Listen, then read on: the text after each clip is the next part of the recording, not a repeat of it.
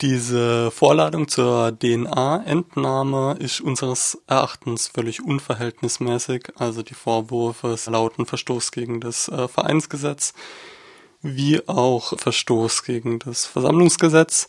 Also ähm, Lappalien, sage ich mal. Und die DNA-Entnahme wurde ursprünglich eingeführt, um schwere Straftaten gegen das Leben oder gegen die sexuelle Selbstbestimmung aufzuklären und man kann kaum davon ausgehen, dass das Schwenken eines verbotenen Symbols wie der PKK-Fahne als solch schwere Straftat ähm, durchgeht. Gibt es eine Chance noch für den Aktivisten, um diese DNA-Abgabe herumzukommen? Also wir haben dem Aktivisten geraten, natürlich äh, alle juristischen möglichen Mittel gegen diese DNA-Entnahme einzulegen.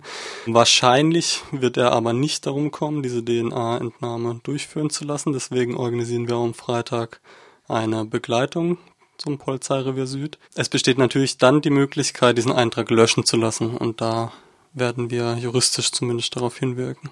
Früher kam es immer wieder vor, dass äh, Aktivistinnen in Freiburg auch nach Festnahmen auf Demonstrationen ihre Fingerabdrücke abgeben mussten. Früher sind solche DNA-Abgaben aber zumindest meines Wissens eher wenig äh, vorgenommen. Hat sich da in Freiburg was geändert, was das Vorgehen der Polizeibehörden angeht?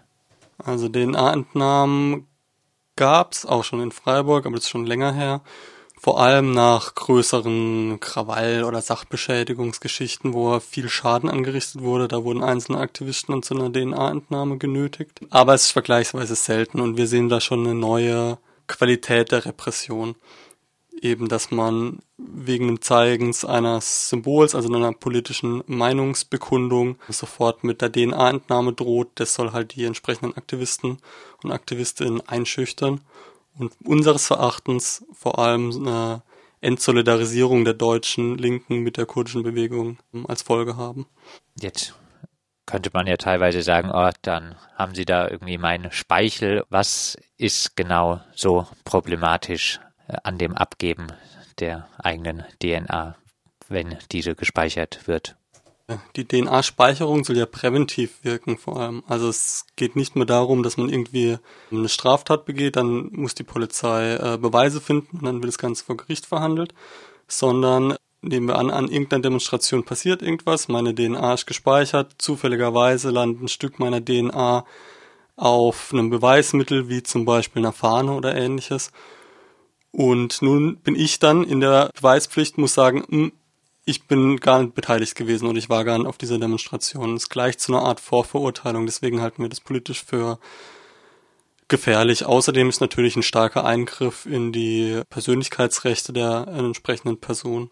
Gibt es äh, bundesweit auch von anderen Rote Hilfegruppen Berichte darüber, dass äh, das zunimmt, dass Aktivistinnen nach Festnahmen gezwungen werden oder nach in Gewahrsamnahmen gezwungen werden, ihre DNA abzugeben? Es gab in der Vergangenheit immer wieder solche Fälle, aber nicht in der Masse. Wie sich das jetzt vor allem äh, nach dieser großen Fahndung im Rahmen von den G20-Protesten entwickelt, bleibt abzuwarten. Aber die DNA-Entnahme ist eher noch ein Sonderfall im Moment.